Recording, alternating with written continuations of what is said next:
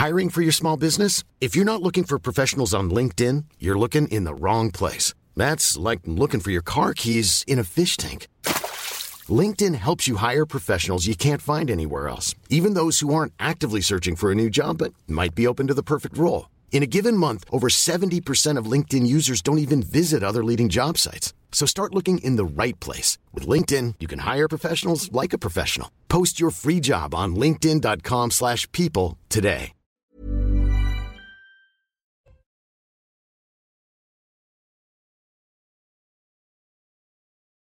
Commencer. Alors, j'étais pas à l'antenne. Mais maintenant, je suis à l'antenne. C'est une répétition. C'est une répétition. Bonsoir à tous. Ravi de vous retrouver. Tout de suite, la Minute Info avec Michael Dorian. C'est ce que je disais tout à l'heure. Un homme a été interpellé à Paris. Il est suspecté d'avoir menacé et insulté une enseignante. Cette dernière avait demandé à la sœur du suspect de retirer son voile au cours d'une sortie scolaire. Âgé de 22 ans, l'homme a été déféré au parquet au terme de sa garde à vue. Il a ensuite été remis en liberté sous contrôle judiciaire dans l'attente de son jugement. Les témoignages des rescapés de l'accident de bus de Millas au deuxième jour du procès de la conductrice jugée pour homicide et blessures involontaires. Six enfants ont témoigné. Le 14 décembre 2017, ce bus a été percuté par un TER à un passage à niveau et a littéralement été coupé en deux. 23 collégiens étaient présents à bord. 6 ont trouvé la mort, 17 ont été blessés. Antonio Guterres met en garde contre un hiver de grogne alors que se tient actuellement à New York l'Assemblée générale des Nations unies. Le secrétaire général de l'ONU a pris la parole ce mardi en ouverture de cette grand-messe diplomatique. Il a évoqué les multiples crises qui menacent l'avenir même de l'humanité et le destin de la planète. Trois personnes sont mortes lors de manifestations au Kurdistan iranien. Elles protestaient contre la mort de Massa Amini, euh, une jeune femme décédée après son arrestation par la police pour port de vêtements inappropriés. Depuis hier, plusieurs manifestations ont éclaté à Téhéran et au Kurdistan iranien. Et puis un homme a été interpellé à Paris. Il est euh, suspecté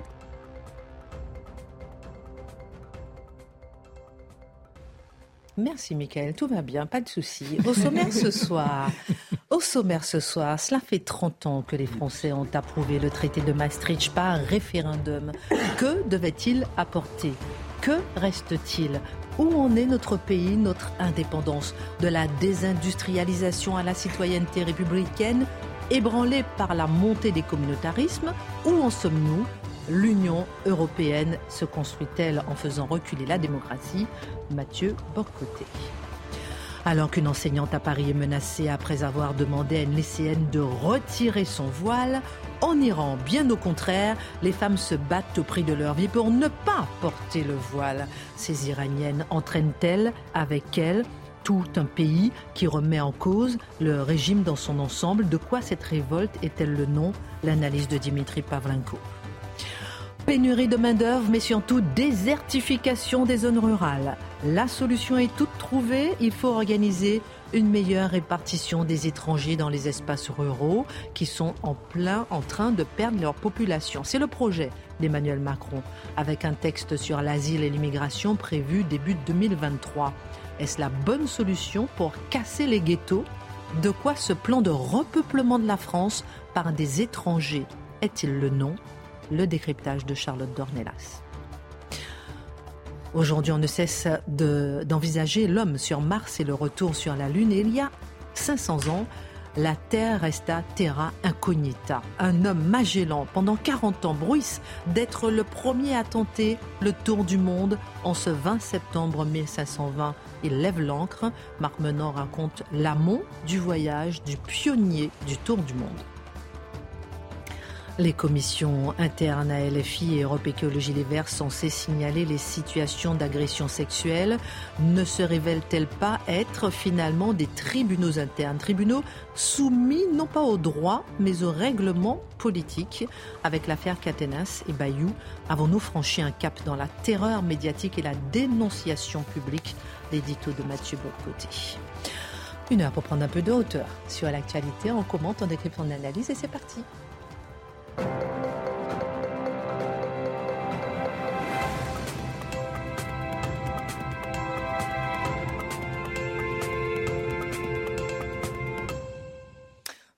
Monde est en forme, apparemment, donc on commence tout de suite. oui, ah, tout le monde est en forme. Donc Mathieu, on célèbre aujourd'hui les 30 ans du référendum du traité de Maastricht, l'un des événements politiques les plus importants de l'histoire, au moment où la construction européenne chancelle, au moment où le projet européen semble contesté par les peuples. L'occasion est belle de faire le bilan de ce basculement historique et de s'apporter sur la France aujourd'hui.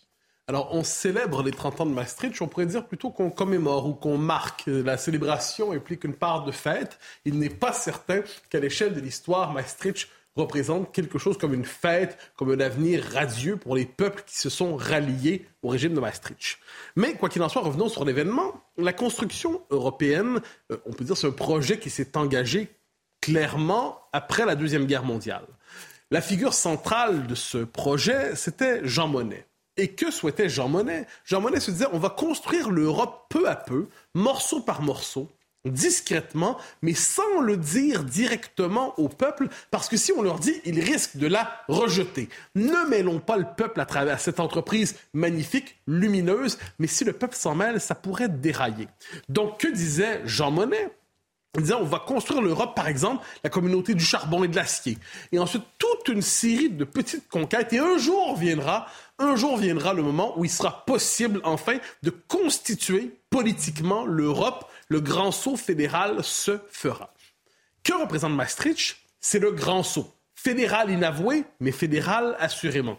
C'est le grand saut vers la constitution de l'Europe. Et à ce moment-là, on peut utiliser, je, terme, je pense, le terme de coup de force c'est un coup de force, presque un coup d'État à l'échelle de l'histoire. C'est-à-dire que l'ensemble des élites françaises, presque l'ensemble, il y avait quelques, résistants, j'y reviendrai, se liguent en disant, la, guerre froide est terminée, une nouvelle période de l'histoire s'ouvre, l'unification de l'Europe doit être la réponse à cette période nouvelle, et nous devons, dans la mesure du possible, je dirais, officialiser et consacrer l'union plus grande de l'Europe en rassemblant une citoyenneté commune avec le projet d'une Europe toujours plus intégrée, toujours plus avancée, que ce soit dans le domaine de la défense, des politiques sociales, des politiques de coopération, de la citoyenneté, de la libre circulation, l'Europe doit s'imposer. Dans les élites, j'y reviens, François Mitterrand, au début, ne croyait pas faire un référendum. Mais la pression était telle qu'il a dû se tourner vers cet acteur indésiré qu'était le peuple. Or, que s'est-il passé alors? Eh bien, se tournant vers le peuple, on a constaté que dans la classe politique, et ça, c'est l'envers de Maastricht, une partie de la classe politique est parmi les plus beaux spécimens de classe politique. On dit, mais Maastricht, non. La fédéralisation de l'Europe, non. le, le sacrifice de la souveraineté nationale pour la France, non merci. Et donc, qu'est-ce qu'on voit au même moment? Et je pense que ça fait partie de la légende de Maastricht. C'est la résistance à Maastricht. Faut pas l'oublier. Quelques figures se sont dégagées et il vaut la peine de mentionner leur nom parce que ce sont des figures à ce moment-là. importantes. Oui, et je pense qu'une tradition d'insurrection est née à ce moment. Je les mentionne. Philippe Seguin, celui qui aurait dû un jour devenir président et qui ne l'est pas devenu. Je suis de ceux qui croient que le fait que Philippe Seguin ne soit jamais devenu président représente un moment euh, un moment raté dans l'histoire française. Il y a aussi Charles Pasqua. Charles Pasqua, le représentant du gaullisme populaire, le représentant du gaullisme de base, qui disait qu'il y a quand même des limites à sacrifier la souveraineté nationale en prétendant enrober ça sous la tunique du général de Gaulle. C'est essayer de nous prendre pour des, des oiseaux. Philippe de Villiers, dont on a entendu parler ces derniers mois, qui représentait à l'intérieur de la droite non gaulliste au sens classique, droite plus traditionnelle, droite plus libérale, il représentait le pôle souverainiste.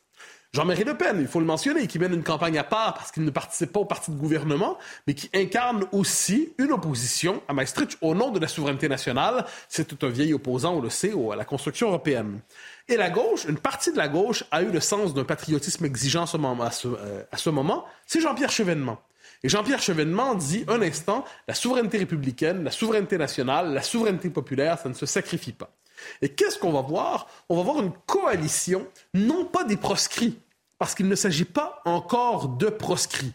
C'est une coalition d'hommes politiques qui savent qu'on bascule, qu'on passe d'une époque à une autre, et qui disent non, nous n'acceptons pas ce sacrifice de l'indépendance nationale, et ils vont se battre, ils vont se battre ardemment. Ils vont avoir 49% c'est au résultat, 51-49 en gros, c'est une défaite glorieuse. À l'échelle de l'histoire, quelquefois, les défaites glorieuses sont peut-être les plus enthousiasmantes, hélas. Ça crée une légende. Et ce qu'on va voir ensuite, jusqu'à aujourd'hui en fait, toute une série de gens vont chercher à réactiver d'une manière ou de l'autre cette tradition. Combien de fois on va se référer à Séguin? Combien de fois à gauche on va se tourner vers la figure de Chevènement? On va se dire, c'est une tradition à réactiver. Et souvent, elle se réactive aux élections européennes. Elle se réactive d'une manière ou de l'autre. Elle a échoué, cela dit. Fondamentalement, si cette tradition est la part glorieuse de Maastricht, concrètement, c'est le régime maastrichtien, pour j'y reviendrai, utilisé, euh, le terme utilisé par Michel Onfray, qui va se constituer. Et qu'est-ce qu'on va voir?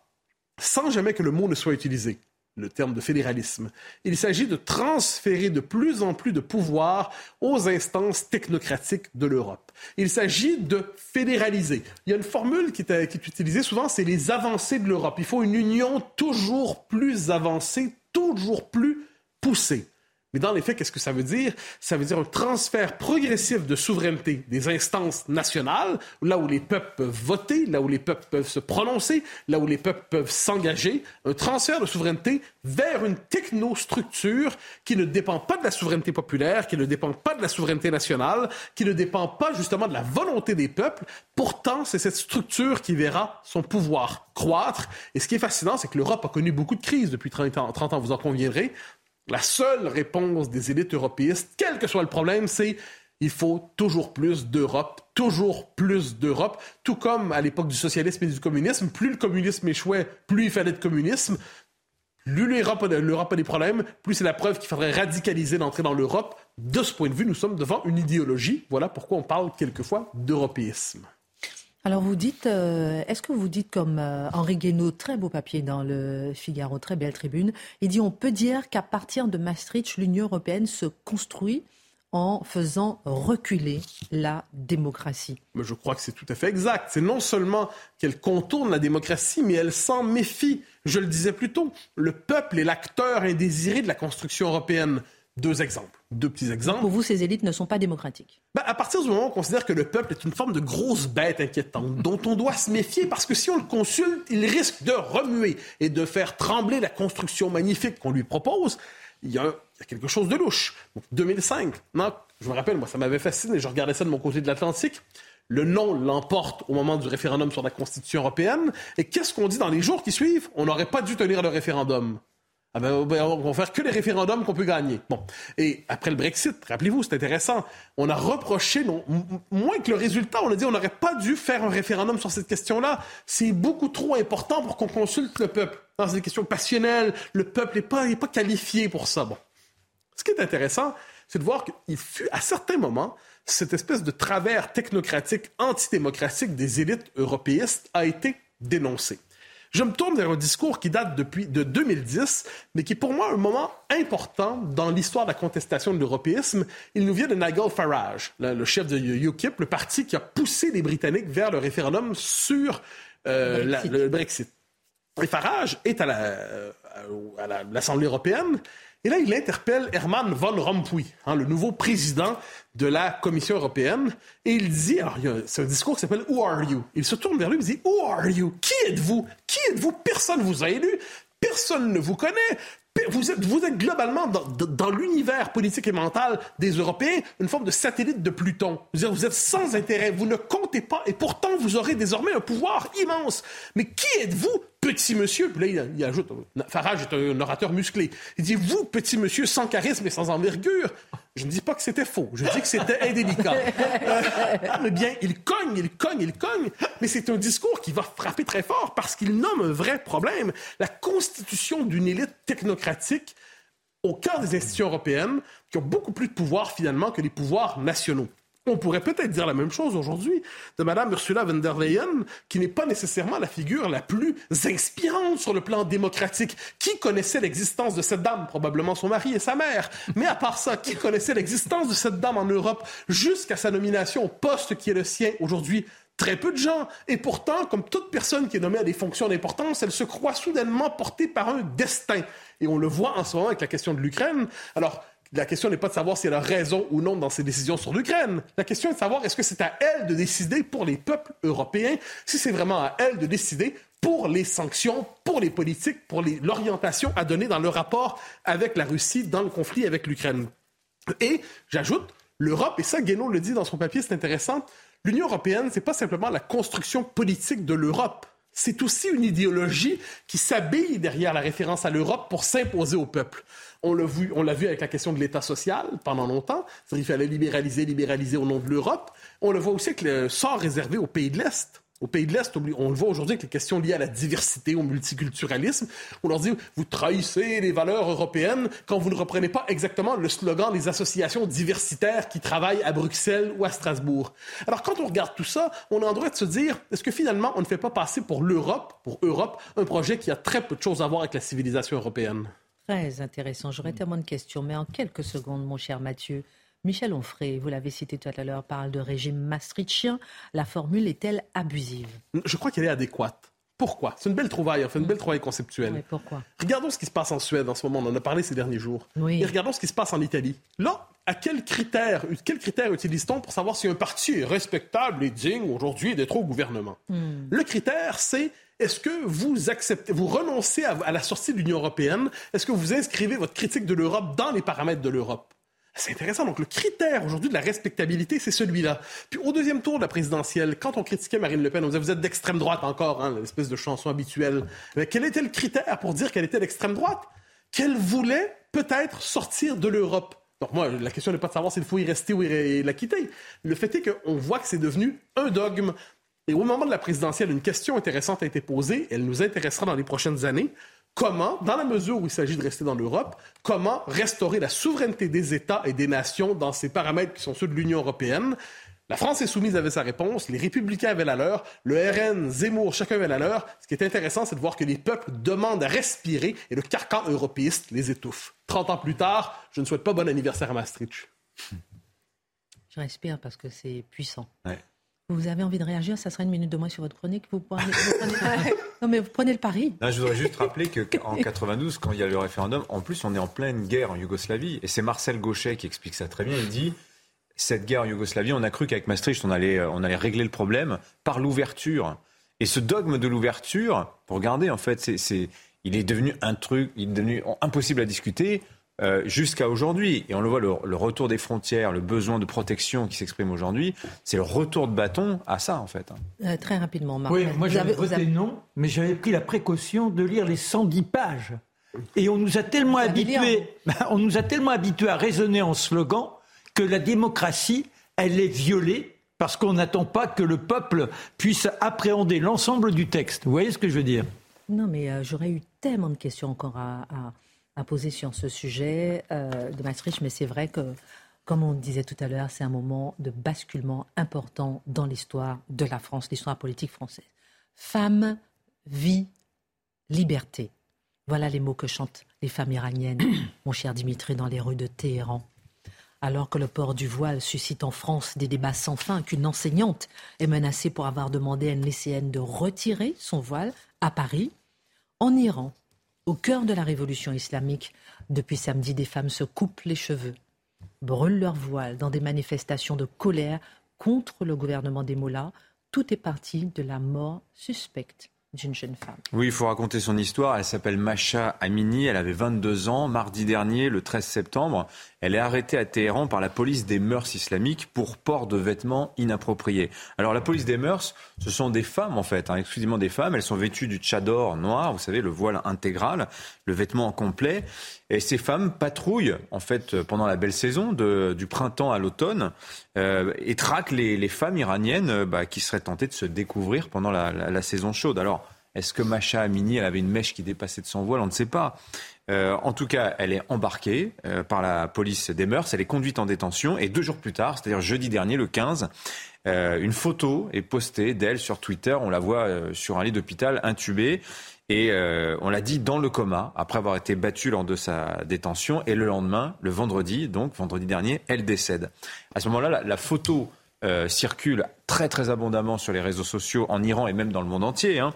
Et tout accuse la police de Téhéran qui nie en bloc tout euh, contact physique avec la jeune femme. Voilà, c'est la formule employée.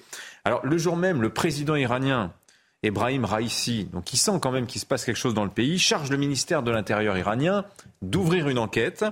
Et le lendemain, donc samedi, la télévision d'État iranienne va diffuser une, une vidéosurveillance euh, prise à l'intérieur de l'hôpital où l'on voit une femme qui, soi-disant, est Macha Amini, alors on ne sait pas, hein, et euh, on la voit s'effondrer comme si elle était prise d'un malaise. Et voilà, en fait, les autorités racontent qu'en fait, elle aurait eu une, une opération du cerveau lorsqu'elle avait 5 ans et probablement qu'elle a fait un malaise. Personne ne croit cette version-là. Et la colère descend alors très spontanément euh, dans la rue un petit peu partout dans le pays, à Téhéran, mais pas seulement. Hein. À Téhéran, des manifestants vont même choisir la rue Hijab, au centre de la capitale, la rue du voile, hein, euh, pour enlever leur voile et scander mort à la République islamique. Enfin, vous voyez la, la teneur, la charge politique extrêmement violente, révolutionnaire qu'il y a dans ce slogan. Fait rare en Iran, cette affaire Macha Amini, elle est couverte par presque l'intégralité de la presse, malgré la censure gouvernementale qui pèse sur elle.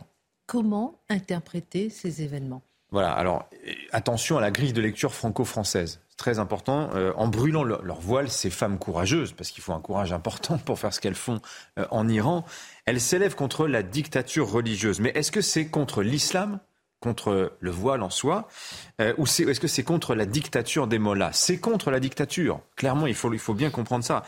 Les mollahs ont fait du tchador depuis 1979 le symbole de la révolution et le symbole de leur islamité. Et le problème de ces femmes, ce n'est pas tant la charia que les matraques de la police des mœurs. Hein. c'est ça en réalité qu'elles contestent. Et d'ailleurs, il y a toute une histoire derrière ce geste d'enlever son voile et même de le mettre au bout d'un bâton et de le lisser comme ça comme un drapeau. Ça date de 2014. C'est une Iranienne exilée aux États-Unis qui s'appelle Massi euh, Alinejad elle poste cette année-là, il y a 8 ans, donc des vidéos sur les réseaux sociaux où elle se dévoile et elle invite, euh, depuis les États-Unis, elle fait ça évidemment, elle invite les, Iraniennes à limiter pour protester contre le port obligatoire euh, du voile ou du tchador en Iran depuis 1979. Cette campagne contre le foulard, elle est minoritaire évidemment dans le pays, hein, toutes les femmes iraniennes ne, font pas ça, mais ça reste, c'est quand même un phénomène de société. Et euh, je dirais que ça n'est d'ailleurs pas surprenant que ce mouvement de dévoilement euh, soit né en Iran et pas ailleurs dans le monde musulman. Pourquoi? Parce que vous avez une histoire du militantisme féminin euh, qui est particulière à l'Iran. Alors d'ailleurs c'est circonstancié, c'est qu'à la fin des années 80, quand meurt Khomeini, le, guide, hein, le, chef de la révolution euh, iranienne, c'est la fin aussi de la guerre contre l'Irak. Vous avez plus de 500 000 morts pendant cette guerre terrible pendant la décennie des années 80. Et le pouvoir iranien, sous la présidence de Rafsanjani, qui fait partie de la famille des réformateurs, bah, il comprend qu'il n'a pas le choix. Il faut impliquer davantage les femmes. On leur ouvre les, universités. Euh, certains métiers également, l'enseignement, la médecine, l'ingénierie, etc. Alors vous avez des métiers qui leur sont interdits, la magistrature par exemple. Les femmes en Iran n'ont pas le droit non plus d'être pompiers, par exemple. La présidence de la République, évidemment, leur est aussi interdite. Mais vous voyez, la première femme, Médaille Fields, Médaille Fields, le plus haut euh, comment dire, la plus haute récompense dans l'univers des mathématiques, c'est une Iranienne. Elle s'appelle Maria Mirzakhani. voyez? Et on voit même émerger en Iran, alors l'expression est un peu forte, mais, mais c'est pas faux, un féminisme islamiste d'une certaine manière, des femmes qui revendiquent une réinterprétation de la charia dans un sens plus moderne, autorisant les femmes à avoir une vie sociale active hors du foyer. Alors, avec des hommes ou non, hein, vous avez différentes nuances, mais enfin ça existe. Et tout ça se double aussi en Iran, on le sait peu, mais vous avez une politique de contrôle des naissances qui est très tôt mise en place, dès les années 80, parce que la démographie iranienne est très forte, l'économie ne suit pas, et les mollahs comprennent qu'il eh faut un planning familial. La pilule abortive, elle est autorisée en Iran depuis 79, quand même. Ça, c'est des choses qu'on ne sait pas, y compris dans les campagnes, tout cela. Voilà. Alors évidemment, les femmes, elles comptent moins que les hommes dans le, dans le mariage, dans le divorce, dans les questions d'héritage. Pour une ambassadrice, pour une médaille Fields, combien de femmes sont enfermées euh, chez elle Effectivement, voilà. La crise économique n'arrange rien aussi. Euh, la prostitution, c'est un sujet majeur pour les femmes euh, en Iran. la délinquance, la criminalité féminine aussi, des choses qu'on ne sait pas. Voilà, il y a bien pire que l'Iran dans le monde musulman en matière de droits des femmes, mais le seul point non négociable, c'est le voile. Pourquoi? Ben Parce que c'est le symbole de la révolution. Et c'est justement pour ça que les événements de ces derniers jours me paraissent extrêmement importants. Ils vous paraissent importants, mais est-ce qu'il faut les prendre comme un geste révolutionnaire? Alors, c'est un peu tôt pour dire que Macha Amini sera la Mohamed Bouazizi iranienne. Vous vous rappelez Mohamed Bouazizi? C'est ce jeune livreur qui s'immole euh, par le feu en Tunisie euh, fin 2010 et son geste va être le point de départ de la, révolution tunisienne. Mais bon, vous avez un climat qui est assez mauvais en Iran. La répression politique en ce moment est très forte. Le président Raisi, dont j'ai cité le nom tout à l'heure, c'est un, un ultra-conservateur. Il a été placé là par euh, le guide Khamenei euh, à l'année dernière, au terme d'une élection présidentielle. Bon, c'est ce que vaut les élections en, Iran. Mais cet homme, Raisi, c'est un dur du régime. Il a exigé, par exemple, une application beaucoup plus rigoureuse de la loi sur le hijab et la chasteté au début du mois de juillet. Ce qui se passe aujourd'hui, c'est la conséquence de ce tour de vis à l'égard des femmes, qui cible spécifiquement les femmes, qui a été exigé par la présidence iranienne il y a deux mois de cela. Et donc Macha Amini, d'une certaine manière, on ne prend pas trop de risques à dire qu'elle a été victime d'un excès de zèle policier, d'une certaine manière. Mais d'une manière générale, vous avez en ce moment en Iran beaucoup d'arrestations, vous avez une épuration qui est en cours dans les milieux économiques, dans l'administration, les gardiens de la révolution en Bastille énormément de réformateurs euh, actuellement. Vous avez des manifestations aussi beaucoup contre la vie chère, l'effet des sanctions prises par Trump en 2018. Toutefois, il faut quand même se garder de pronostiquer une chute rapide du régime iranien. Ça fait 43 ans que ce régime est là. Et c'est un des grands gagnants de la guerre en Ukraine. Les, Occidentaux ont la tête ailleurs. Le programme nucléaire iranien leur permet d'être aujourd'hui au seuil nucléaire. Ils ont la bombe. Et les caisses du régime se remplissent parce qu'ils vendent énormément de pétrole aux Chinois euh, actuellement. Merci beaucoup Dimitri. On marque une pause et on revient euh, sur euh, Face à l'info.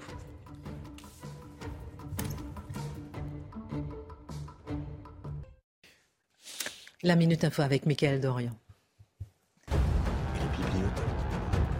Pour Bruno Le Maire, il n'y aura pas de passage en force sur la réforme des retraites. S'il juge cette réforme essentielle, il faut selon lui convaincre et expliquer. Le ministre de l'économie qui était en déplacement aujourd'hui à Saint-Quentin en Yvelines pour la dernière étape du Festival de l'entrepreneuriat. Cette année, la plus belle avenue du monde se veut solidaire et exemplaire alors que l'heure est à la sobriété énergétique. L'amplitude horaire des illuminations de Noël, mais aussi des éclairages et des lumières des enseignes sur les Champs-Élysées va être significativement réduite. Concernant les illuminations de Noël, elles cesseront de scintiller à 23h45 au lieu de 2h du matin et s'étaleront sur 6 semaines au lieu de 7. Et puis la Russie veut annexer le Donbass, Kherson et Zaporizhia par référendum, des scrutins qui auront lieu selon Moscou du 23 au 27 septembre. Depuis New York, Emmanuel Macron a réagi à ces annonces qui sont selon lui une parodie. Il affirme que ces référendums ne seront pas reconnus par la communauté internationale et qu'ils n'auront aucune valeur juridique. Merci beaucoup, Michael Dorian. Dimitri, est-ce que vous avez vraiment répondu à ma question sur le fait que ce paradoxe entre la France et, euh, l'Iran? Ah vous m'avez pas posé de questions là-dessus.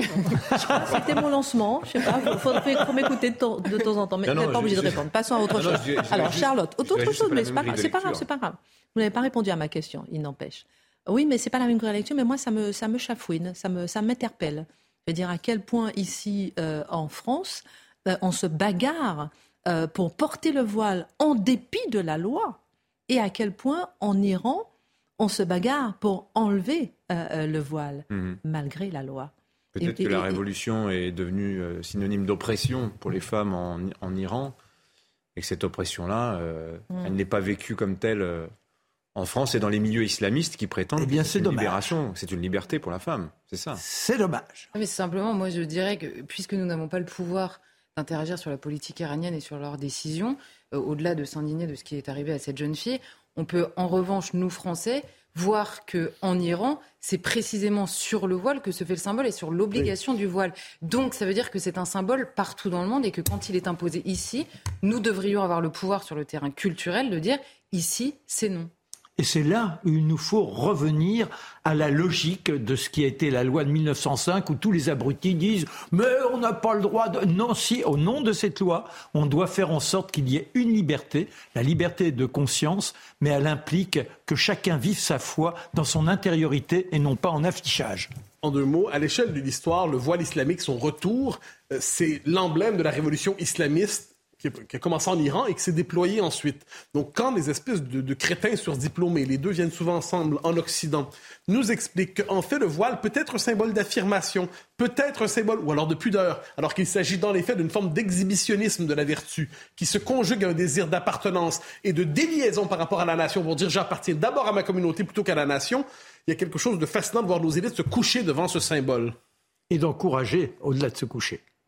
Merci euh, beaucoup. Dans un instant, on va faire un tour de table. Regardez, je vous sens là, sur euh, Adrien Quatennens c'est ce qui se passe un peu sur l'actualité. On fera un petit tour de table, ça sera votre dernier édito. Et avant votre dernier édito, un petit tour de table. Mais Charlotte, lors d'une intervention devant les préfets à propos du futur projet de loi sur l'immigration, Emmanuel Macron a imaginé répartir les étrangers sur tout le territoire, notamment dans les espaces ruraux qui sont en train de perdre de la population et où, je cite, nous devons fermer des classes, vraisemblablement des écoles, des collèges. Que faut-il comprendre exactement de cette proposition qui, somme toute, paraît peut-être logique ben, en gros, ce que nous dit Emmanuel Macron, c'est que nous manquons de monde. Il parle lui-même d'un moment de transition démographique, c'est-à-dire nous manquons de monde dans nos campagnes. Nous allons donc envoyer les étrangers pour prendre la place de la population française qui n'existe pas. Si ça s'appelle pas un remplacement de population, je ne sais pas comment ça s'appelle, dans l'esprit d'Emmanuel Macron. Mais au-delà de la question culturelle, on sait qu'Emmanuel Macron ne la comprend pas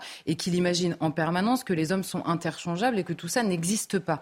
Donc, en effet, on va mettre des petits étrangers euh, dans les écoles, ce qui permettra de ne pas les fermer. Euh, il y aura une proportion d'enfants qui ne parleront pas français, mais ça, c'est un détail, et puis ils s'arrangeront avec ça. Enfin, euh, non, mais on sent une sorte d'absurdité. Il n'y a qu'à répartir tout le monde, et puis ça va bien se passer. Mais au-delà de, ce, de ce, cette première réaction, on va dire un peu épidermique à ce qu'a dit Emmanuel Macron, sa, euh, sa proposition est absurde. C'est-à-dire, pourquoi est-ce qu'elle est absurde? Parce que Emmanuel Macron parle donc des hommes et des femmes qui arrivent, et ensuite il parle des étrangers que nous allons répartir sur le territoire. Alors, c'est évidemment très peu précis, on ne sait pas de qui il parle, donc on va décortiquer quels peuvent être ces étrangers. Les premiers étrangers dont il peut parler, en l'occurrence, ce sont les demandeurs d'asile, c'est-à-dire les personnes qui ont activé leur demande d'asile qui est en cours euh, d'examen. Alors là, il se trouve que le président de la République a l'air d'ignorer qu'il y a déjà une solution qui est mise en œuvre par le gouvernement, par le sien en l'occurrence, puisque c'est depuis 2020 ou 2021 euh, que c'est remis en œuvre euh, à nouveau par le ministère de l'Intérieur, qui s'appelle le schéma national d'accueil des demandeurs d'asile et d'intégration des réfugiés. L'idée, elle est née après la crise migratoire de 2015. Tout le monde s'est dit, il y a, une, évidemment une augmentation considérable des flux qui arrivent en France. Vous savez que les personnes arrivent, font ensuite leur demande d'asile, et tant que la demande d'asile est examinée, on est obligé de le faire au cas par cas. Donc on attend de savoir la réponse. Et donc pour réguler ou, juguler, on va dire, ce flux qui arrivait en France et notamment en Ile-de-France, le gouvernement à l'époque a mis en place ce schéma pour dire on va répartir ces personnes sur le territoire français pour que leurs demandes soient d'abord examinées plus rapidement et qu'ensuite il y ait une concentration qui soit moindre euh, en Ile-de-France ou à Calais. Souvenez-vous, c'est déjà ce qu'avait euh, euh, proposé Manuel Valls à l'époque. Alors il y a un document pour 2021 à 2023, précisément sur le sujet de la répartition des demandeurs d'asile, qui est accessible en libre service sur le ministère, sur le site du ministère de l'Intérieur. Ah. Vraiment, Emmanuel Macron l'ignore.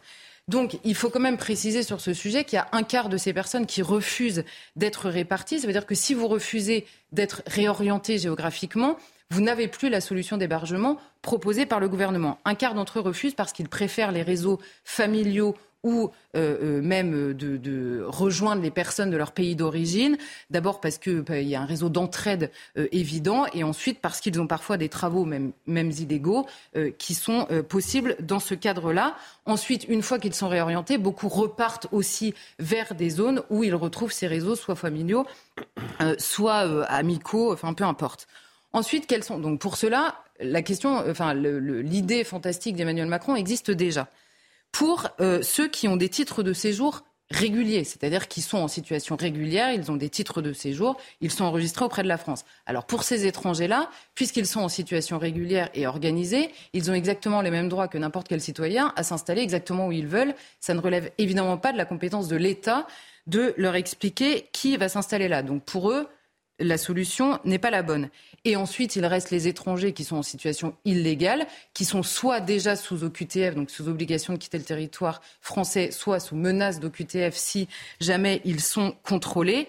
Et alors eux, si le président de la République nous explique que c'est eux qu'on va gentiment héberger et répartir sur le territoire, alors qu'il euh, euh, y a des procédures administratives et judiciaires pour leur demander de quitter ce territoire, là, ce serait quand même assez original. Hmm. Donc, euh, d'où qu'on prenne l'idée d'Emmanuel Macron, elle, n'a pas de sens.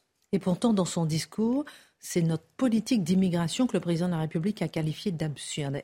Est-ce qu'il n'a pas raison, peut-être bah alors, la seule absurdité qu'il y a dans la politique d'immigration aujourd'hui, c'est qu'il n'y en a pas vraiment, en fait. C'est, c'est, c'est, c'est pas une absurdité, c'est une politique absolument impuissante parce qu'il n'y a pas de volonté de, euh, on dit souvent de maîtriser le flux migratoire, mais c'est-à-dire de savoir exactement qui on veut voir rentrer, comment est-ce qu'on veut voir sortir les gens qu'on ne veut pas garder sur le territoire. Et les Français, quand même, d'année en année, ne réclament pas euh, une meilleure répartition sur le territoire de l'immigration, mais une maîtrise et, si possible, extrêmement stricte euh, des flux d'immigration. Ensuite, le véritable sujet, si on veut dire, est-ce que c'est absurde ou pas, le véritable sujet, c'est pas tellement l'organisation, c'est le nombre.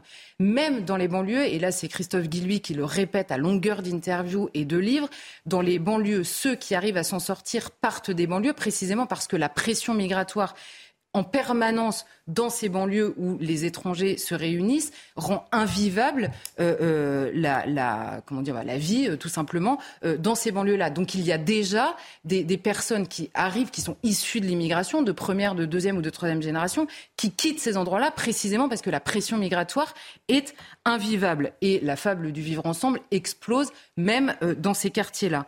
Ensuite, la question, c'est on va les envoyer dans les territoires ruraux. Alors, Emmanuel Macron, ces derniers jours, il a fait deux propositions. On a l'impression que c'est quand même le président qui a vécu la crise des Gilets jaunes. On a l'impression que ça lui est sorti de la tête, mais alors correctement. Ces derniers jours, il nous propose deux choses pour la ruralité. Un, la répartition euh, des étrangers donc dans la ruralité. Deux, il demande au, préfet d'accélérer euh, la mise en place des éoliennes dans ces campagnes. Or, au-delà de la question de l'inquiétude sur le pouvoir d'achat, sur l'inflation et sur les, les, questions économiques qui arrivent, il y a quand même deux sujets dans, lesquels la contestation de la ruralité est extrêmement claire. C'est la question précisément de l'immigration et la question des éoliennes qui a fait énormément de bruit. Donc heureusement que la France entière a été appelée à réélire Emmanuel Macron pour sauver la démocratie, parce que je ne sais pas, sinon, ce qu'il nous aurait proposé pour cette ruralité, il n'y a aucune autre proposition. Ces gens-là n'intéressent pas le président de la République, ils ne s'adressent pas euh, à eux autrement que pour leur proposer des choses dont ils ne veulent pas. Et on l'a vu euh, notamment la semaine dernière avec le cas précis de Calac, mais c'est des choses euh, qui, enfin, on ne les considère pas autrement que pour leur imposer ce qu'ils ne veulent pas. Et ensuite, dans, pardon, et ensuite simplement sur la question, parce que évidemment il y a, il y a une problématique sociale en ruralité. On a, j'ai évoqué tout à l'heure la question des écoles. On dit oui, mais il y a une pénurie de main d'œuvre. Alors il y a déjà beaucoup d'endroits dans la ruralité où il n'y a pas de travail, et c'est l'énorme problème déjà de la population. Et dans les endroits où il y aurait cette question du travail, il faut peut-être se poser la question précisément de qu'est-ce qui pêche, pourquoi est-ce qu'il y a un problème de main-d'œuvre, plutôt que d'imaginer encore une fois que les hommes sont interchangeables et qu'on va pouvoir prendre quelqu'un venu de n'importe où, le mettre là, il va occuper un poste. Déjà, quelle est la vision qu'on se fait de ces personnes-là hmm. Si on va les chercher simplement parce qu'on a besoin de main-d'œuvre à pas cher et qui ne va pas euh, poser trop de questions hmm. sur les travaux qu'on leur fait faire, c'est quand même une manière d'accueillir qui est quand même assez originale et là se repose la question du vivre ensemble, c'est-à-dire de l'intégration culturelle de ces personnes-là. Les personnes ne sont pas simplement des travailleurs, ce sont aussi des citoyens, ce sont aussi des personnes qui ont un mode de vie qui n'est pas forcément compatible avec l'endroit où on veut les faire vivre. Alors, il est vrai que les Français sont inquiets, on l'a vu hein, la semaine dernière à Calac en Bretagne, mais assez généralement sur le territoire français, avec des plébiscites politiques assez hostiles à l'immigration. Comment le comprendre? Bah, comment le comprendre? D'abord, en effet, par l'expérience. Alors, on nous dit euh, le, le, vote du Rassemblement national grandit notamment dans des campagnes, notamment dans des plus petites villes où existent désormais de graves problèmes à la fois en effet de, de partition, on va dire, culturelle, parfois de surdélinquance euh, euh, dans, dans ces villes-là. Et c'est nouveau, on va dire, ces dernières années. On nous dit tout le temps où les gens qui votent Rassemblement national n'ont jamais connu l'immigration. C'est évidemment faux et depuis de très longues années. Et si par hasard, il y en a qui l'ont vu, ils ont tous vu comment ça se passe aussi dans les quartiers où il y a énormément de pression migratoire. Ils n'ont pas forcément envie que ça arrive chez eux on peut les comprendre. La deuxième chose, c'est que Emmanuel Macron a parlé, évidemment, en disant ça, mais quelques jours avant, c'est son ministre de l'Intérieur qui parlait beaucoup. Il nous a dit quoi cet été, Gérald Darmanin qui avait, alors il a brisé un tabou énorme dans la vie politique, il nous a dit il y a une part importante de la délinquance qui est le fait d'étrangers. On ne parle pas de personnes issues de l'immigration, là, d'étrangers. Il nous a donné des proportions hallucinantes. On sait que c'est 23% dans les prisons. Il nous a donné des villes où c'est 50% de la délinquance qui est du fait des étrangers. Et il nous a dit dans sa politique qu'il voulait décortiquer, on va dire, les procédures administratives et judiciaires pour rendre plus efficaces précisément ces procédures, notamment dans notre, dans notre maîtrise de l'immigration pour la première chose. Et il a parlé de la nécessité de rétablir la double peine, c'est-à-dire de mettre le paquet sur l'expulsion des personnes étrangères qui sortent de prison, donc déjà condamnées pour délinquance, et euh, qu'il veut donc expulser. Donc en fait, on a du mal à comprendre quelle est la cohérence de ce gouvernement. On a Gérald Darmanin qui nous fait tout l'été là-dessus, Emmanuel Macron qui nous dit on va répartir les étrangers sans faire de distinction entre tout ça, et au milieu Elisabeth Borne qui dit on va plutôt reculer le débat parce que j'ai pas très envie de le faire maintenant, alors que Gérald Darmanin l'appelait de ses voeux. Donc non seulement il y a une incohérence crasse, et en plus, en effet, un manque d'écoute des inquiétudes des Français qui, qui, qui commence à être euh, pénible.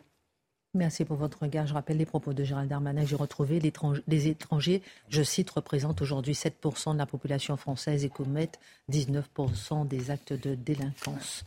Euh, dans un instant, on fera un tour de table sur euh, l'affaire Adrien Catenas.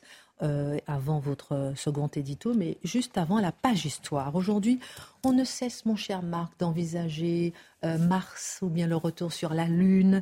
Et il y a 500 ans euh, déjà, Magellan, pendant 40 ans, bruisse. Il bruissait déjà d'être le premier à tenter le tour du monde et reste connu pour ça. Alors vous allez nous faire vivre les moments qui ont précédé justement ce départ du 20 septembre 1520. Ah, un petit bonhomme au départ. Ah oui, portugais. Dans le nord du Portugal, était mignon? Est-ce qu'il était mignon Eh ben non. À la naissance. Oh, là là. À la naissance. Ben non, là ça? encore. Vous pas là cette fois Si on n'était pas dans un lieu aussi isolé, ce serait l'épouvante tout autour de lui. Mais là, bon, on fait en sorte qu'il puisse pousser comme il peut. Mais c'est vrai qu'il est d'une laideur épouvantable. On n'a pas trop d'argent dans le, dans le manoir. On est pourtant d'une origine noble, ce qui lui permettra à 12 ans de partir pour la ville, Lisbonne. On a les, appelé les, relations et le voilà page de la reine Éléonore. On le vait, malgré son visage bien ingrat, de cette tenue noire subtile. Et puis, vous savez, la petite fraise blanche, où il est mignon comme tout, euh, avec euh, les petits petons en cuir. Et il va disposer, au-delà des servitudes qui lui sont infligées au quotidien, d'une éducation étonnante. Déjà, les bonnes manières. Il faut savoir faire courbette devant Sa Majesté. Tout ça pour faire le tour du monde euh, non, mais attendez, là, on n'en est pas là. Là, il va donc apprendre l'arithmétique, les mathématiques, le latin, l'astronomie. Et pourquoi il est fasciné? Parce qu'il entend dans cette cour de Lisbonne, il a 12 ans, je vous l'ai dit, il entend quoi un matin? Ils sont partis, ils sont venus, ils sont partis. Ils sont... Mais quoi? Christophe Colomb. Eh oui En 1492, alors qu'il a 12 ans, il y aurait trois nefs armés par les Espagnols et qui ont réussi à passer de l'autre côté. Ça, se le fascine. Il dit, mais moi aussi, je voudrais faire que ça. Je voudrais aller encore plus loin que ça. Ça l'obsédera. À 18 ans, bah, il est trop vieux pour être page, et le voilà en liberté. Alors, il rôde du côté du port, s'il pouvait trouver un embarquement, être officier, et après, toquer les armateurs pour avoir les finances nécessaires. Malheureusement, personne ne s'intéresse à lui, alors il y a les emplois subalternes, il continue les mathématiques, l'astronomie.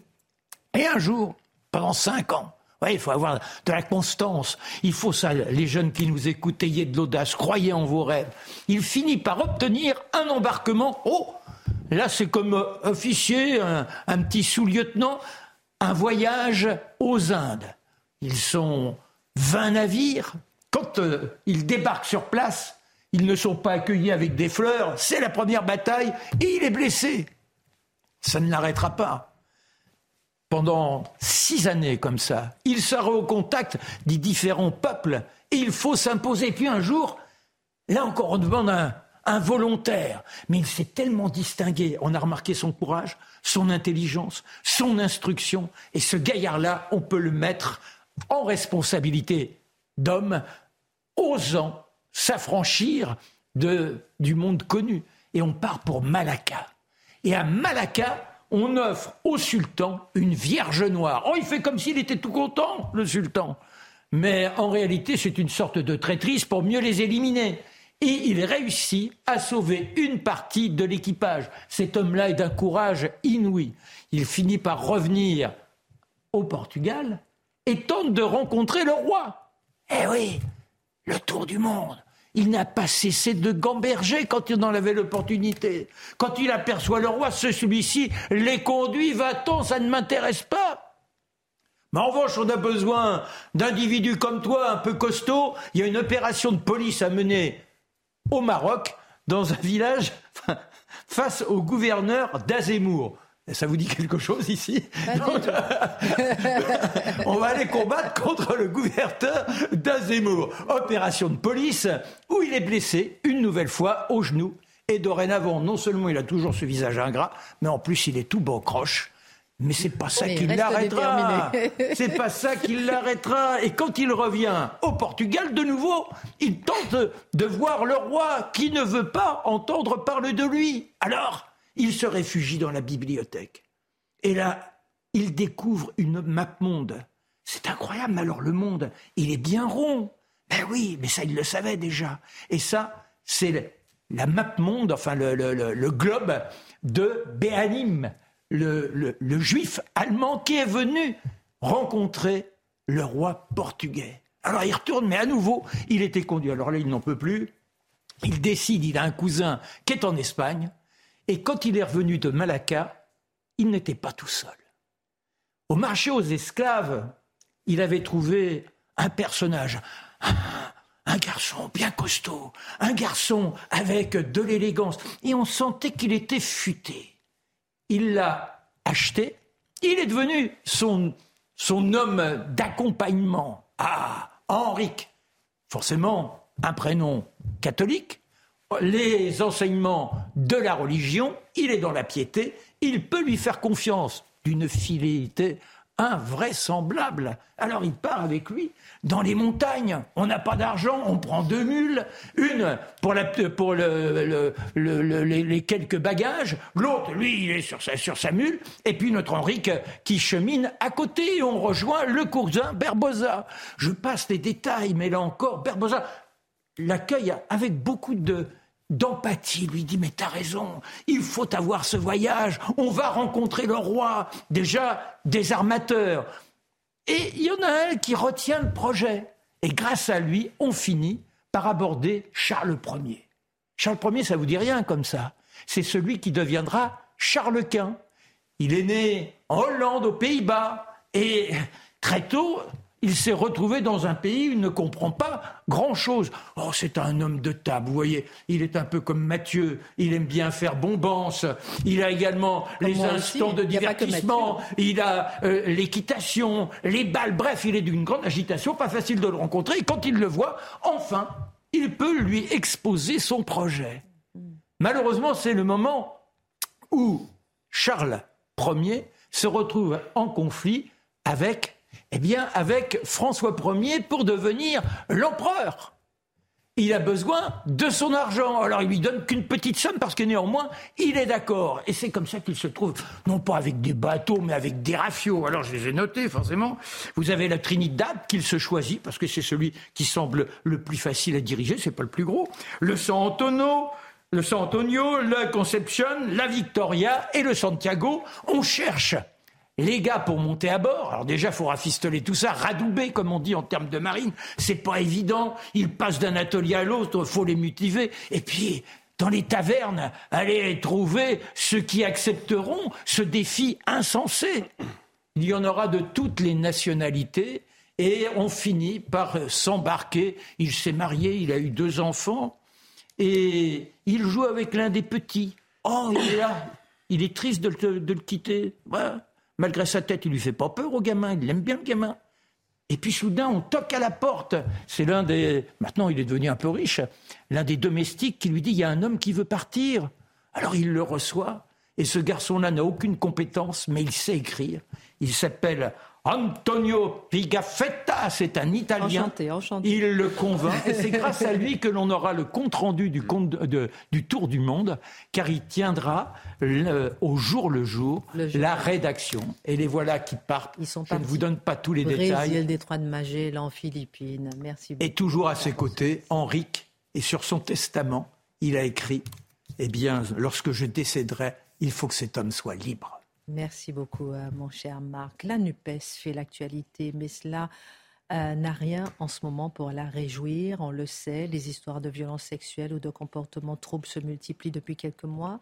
D'Adrien Quatennens à Julien Bayou, en passant par Tara Bouaf, Eric Coquerel, des figures importantes de la gauche radicale se voient dénoncées euh, sur la place publique. Avant votre édito, mon cher Mathieu, j'aimerais faire un tour de table pour savoir franchement quel regard vous portez sur, sur ce sujet?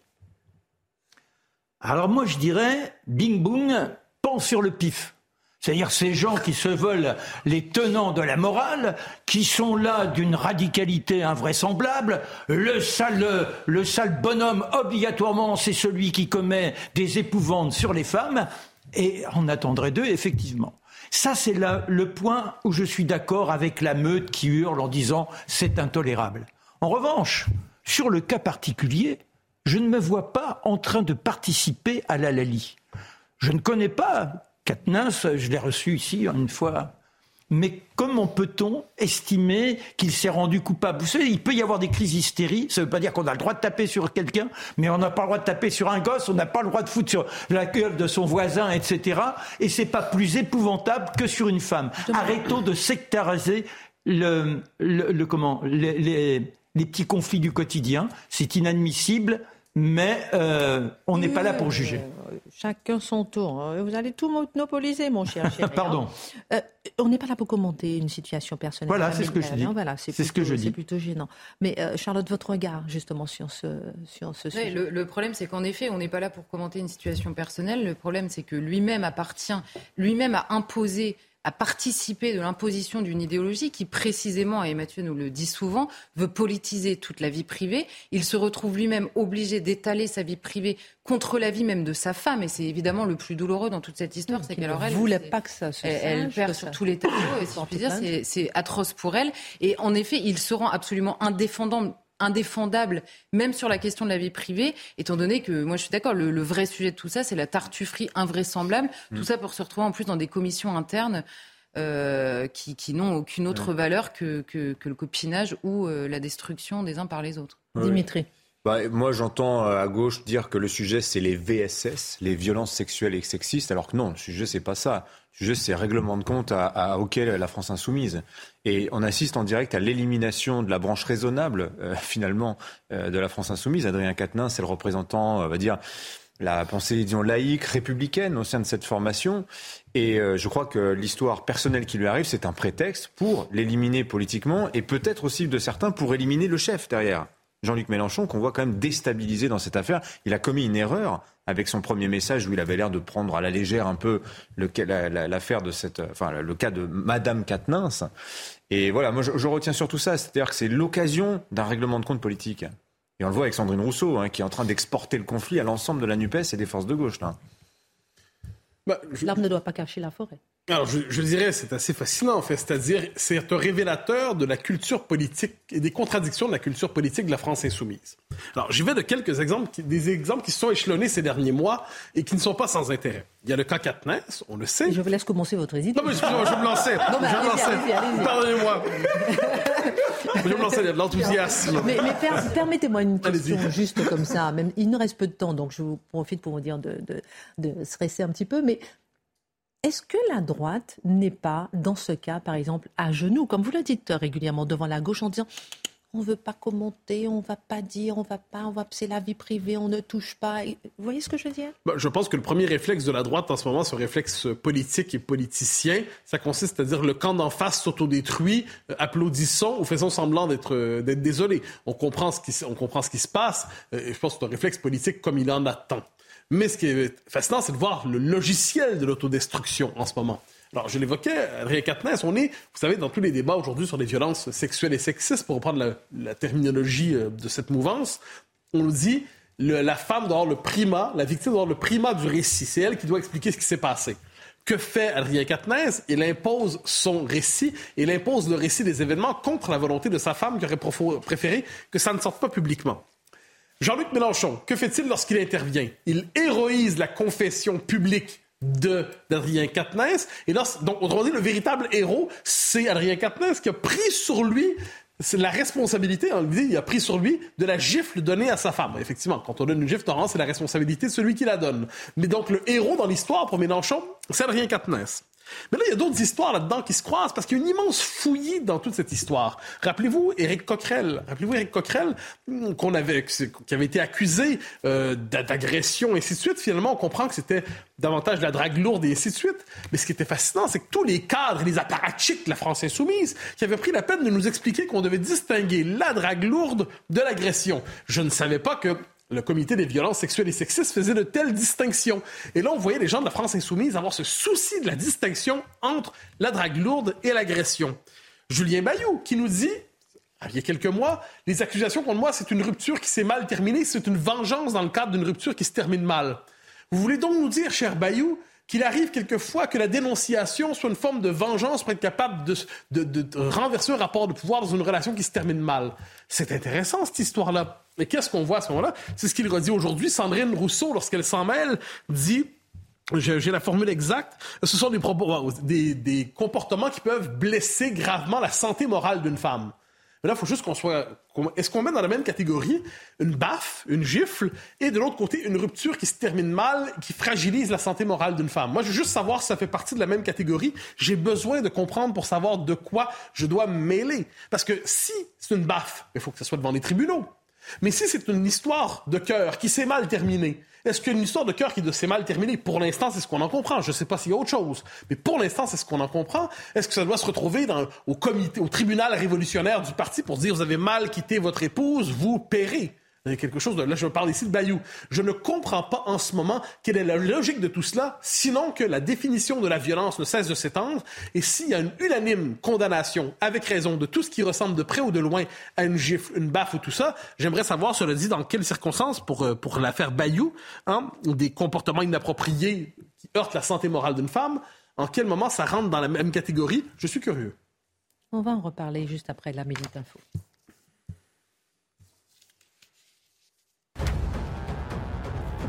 Emmanuel Macron a rencontré le président iranien Ebrahim Raisi. La rencontre a eu lieu à New York en marge de l'Assemblée générale de l'ONU. L'Europe veut relancer l'accord sur le nucléaire iranien de 2015 au point mort depuis que Donald Trump l'a dénoncé avec fracas en 2018.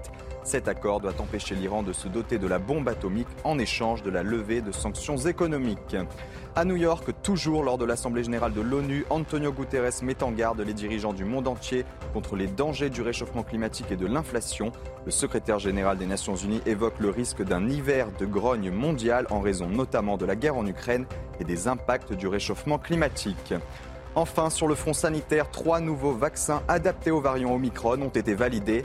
La Haute Autorité de Santé donne son feu vert à deux vaccins élaborés par Pfizer BioNTech et le troisième par Moderna. Cette nouvelle dose de rappel sera préconisée aux personnes à risque, à leur entourage et aux soignants. Une nouvelle campagne de vaccination est prévue cet automne. Retour sur cette affaire, Adrien Quatennens. Alors, il y a. Euh, Votre dernier mot. Alors, je n'ai pas fait le tour de l'histoire, parce qu'il y a l'autre dimension.